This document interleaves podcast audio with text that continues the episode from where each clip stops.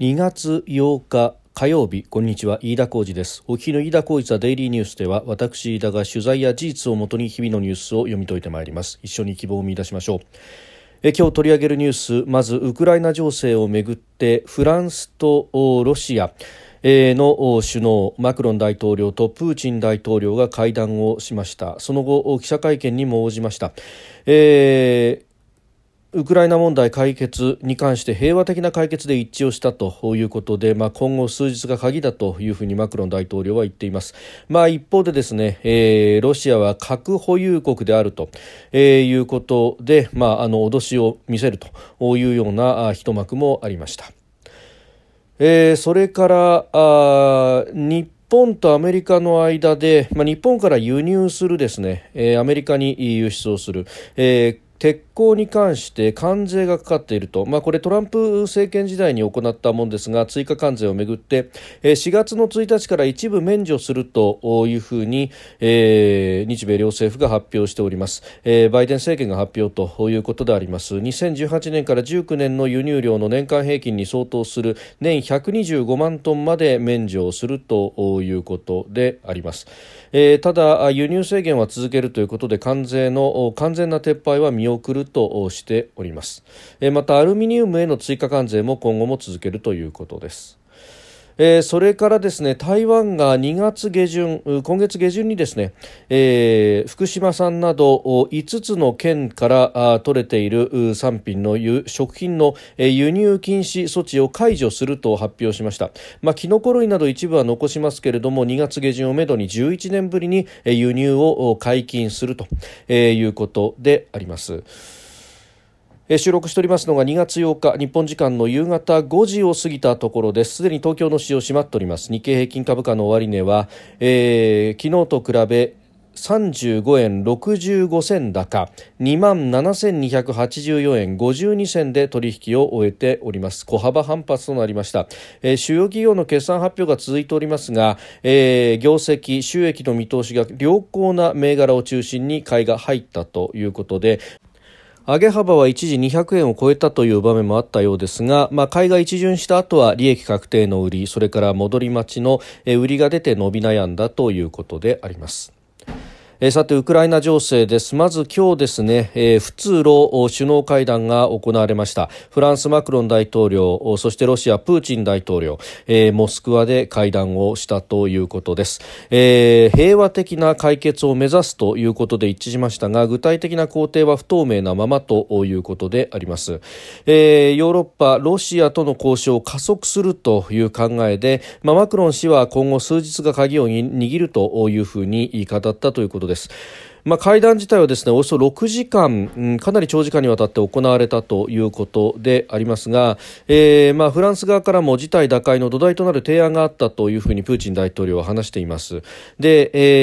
えー、マクロン氏もですね、えー、いかなる状況の悪化も防ぐよう努力しなければいけない意見が一致する点も見つけたということで議論の成果を強調したということであります。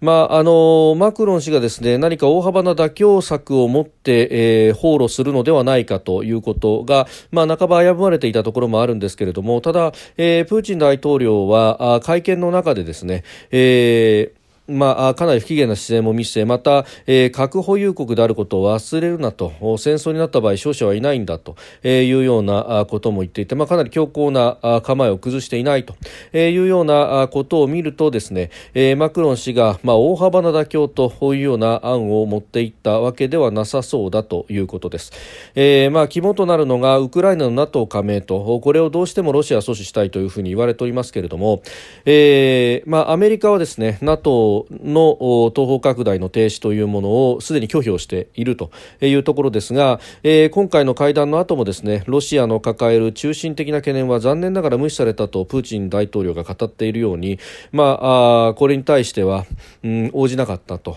いうところのようであります。えまあ、あの拡大停止を決めるのは現実的ではないという考えをマクロン氏は示したと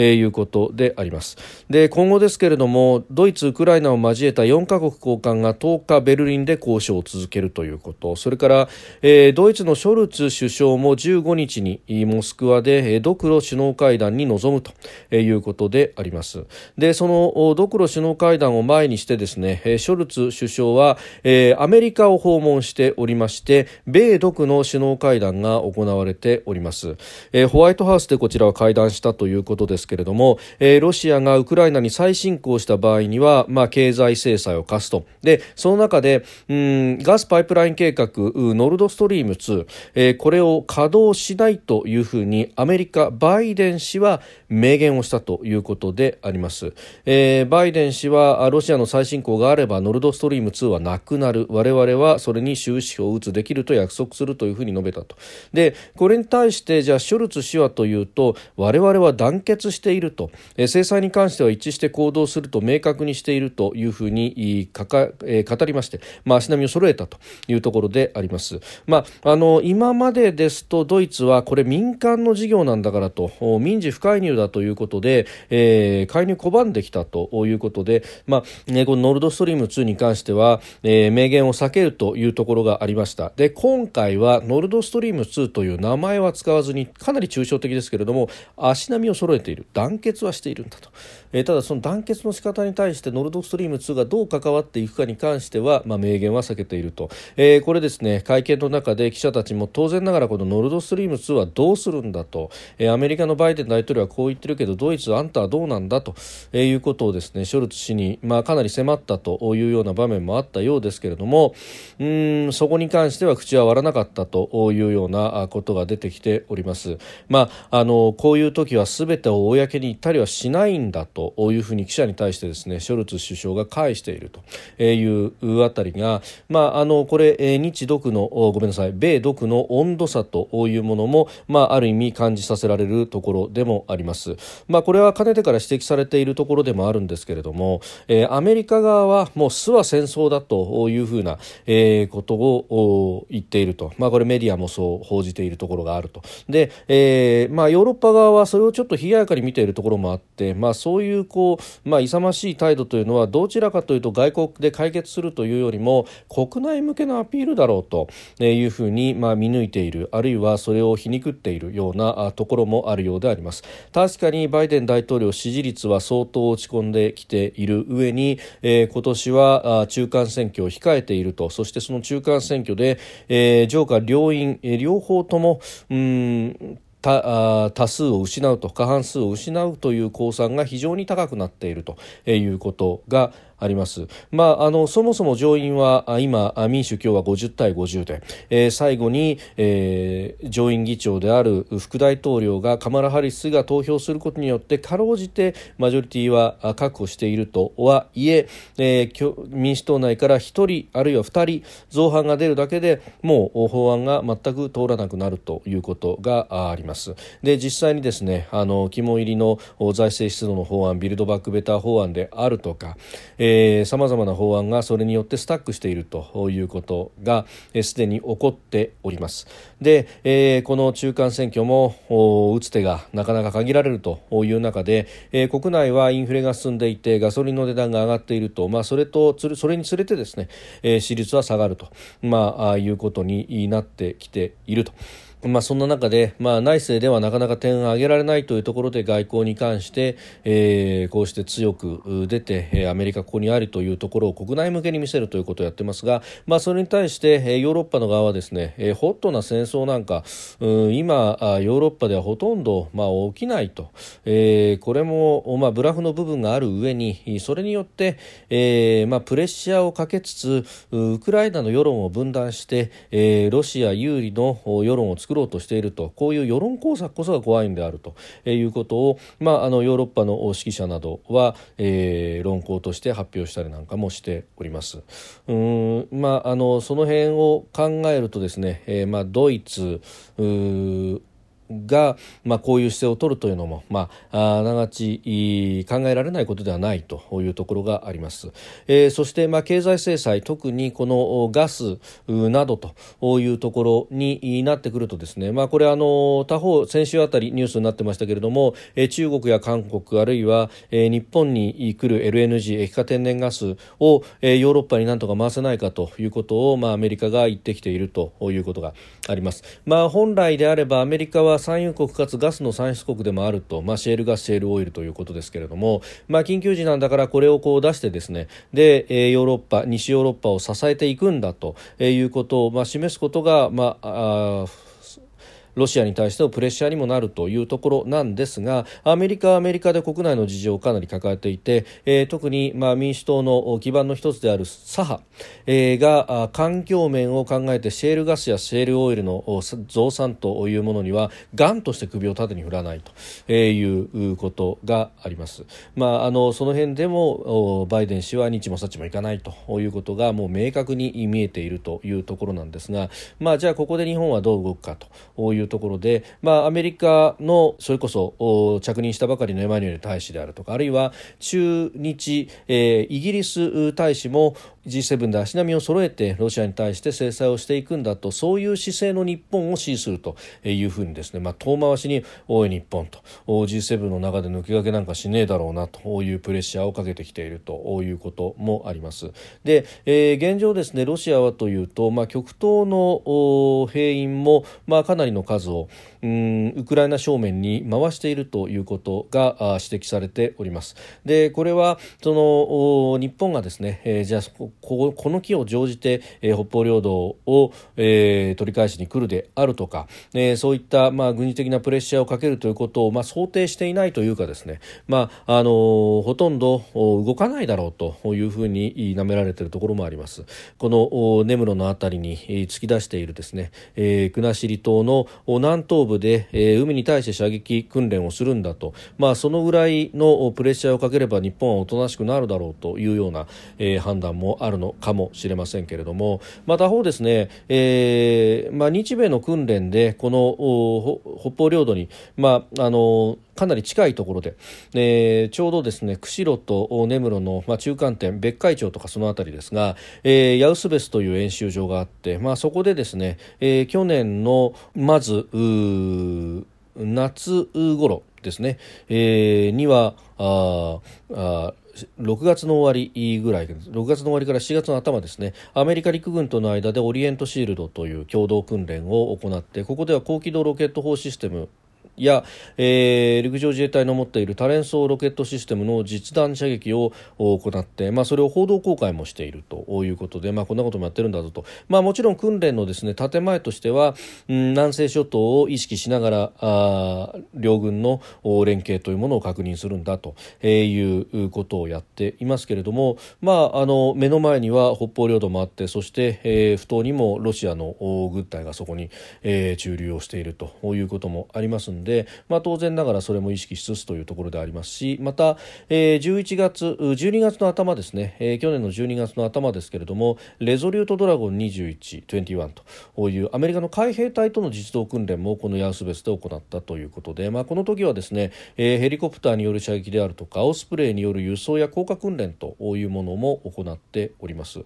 えーまあ、あのこの辺り日米で訓練というのは実績もあるということですしで海兵隊隊や、まあ、陸軍同士というところではやっていますけれどもじゃあこれに、えー、艦艇をどう動かすのかであるとかあるいは航空戦力との連携であるとかですね、えー、まだまだやれること訓練できることというのは様々あるわけでありますし、えー、そういったことをですね目の前で見せるというのは非常に重要になってくるのではないかということも思うところであります。そうでなくても、えー、こっちの正面極東正面が手薄になっているというところでうん日本なめられては、えー、そもそもディールとして負けてしまうというのは頭に入れておいた方が良さそうです。それからですねアメリカ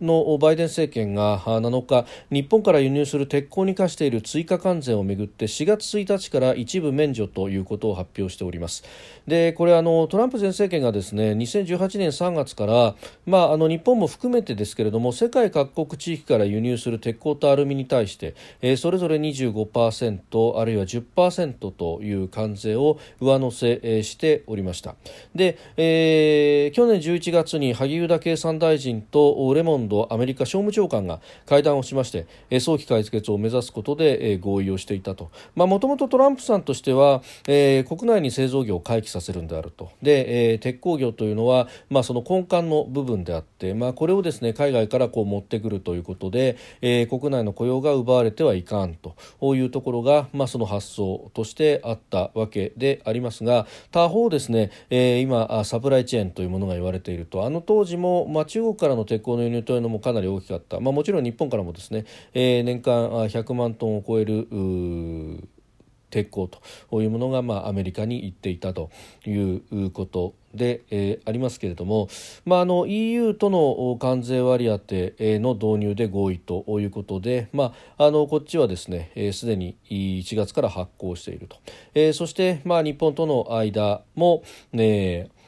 これを行うと。いうことになってきて、まあ、あの全体として同盟国も含めたサプライチェーンを守っていきながらやっていくということで、まあ、これあのまあ、同盟国地域の中でも EU とまずやってそして日本とというふうにですね、まあうん個別に相手を選びながら関税を下げるということをやっていくと、まあ、トランプ政権がやったことの中で、まあ、対中関税という部分に関してはこれはあの強いツールなんだからおいそれと手放さないんだということは、えー、例えば USTR 通商代表部のタイ代表なども就任の時の会見などで、えー、言っていましたんで、まあ、その辺は、えー、また別のトラックということになるんだろうと思います、えー、ただエマニュエル駐日アメリカ大使は、えー、一国主義からの転換なんだと。こういうことを、まあ、一部メディアへのインタビューの中でも、えー、答えているということで、まあ、その辺同盟国とともにやるということ経済安全保障というところは、えーまあ、足並みを揃えていくということなんだろうと思います。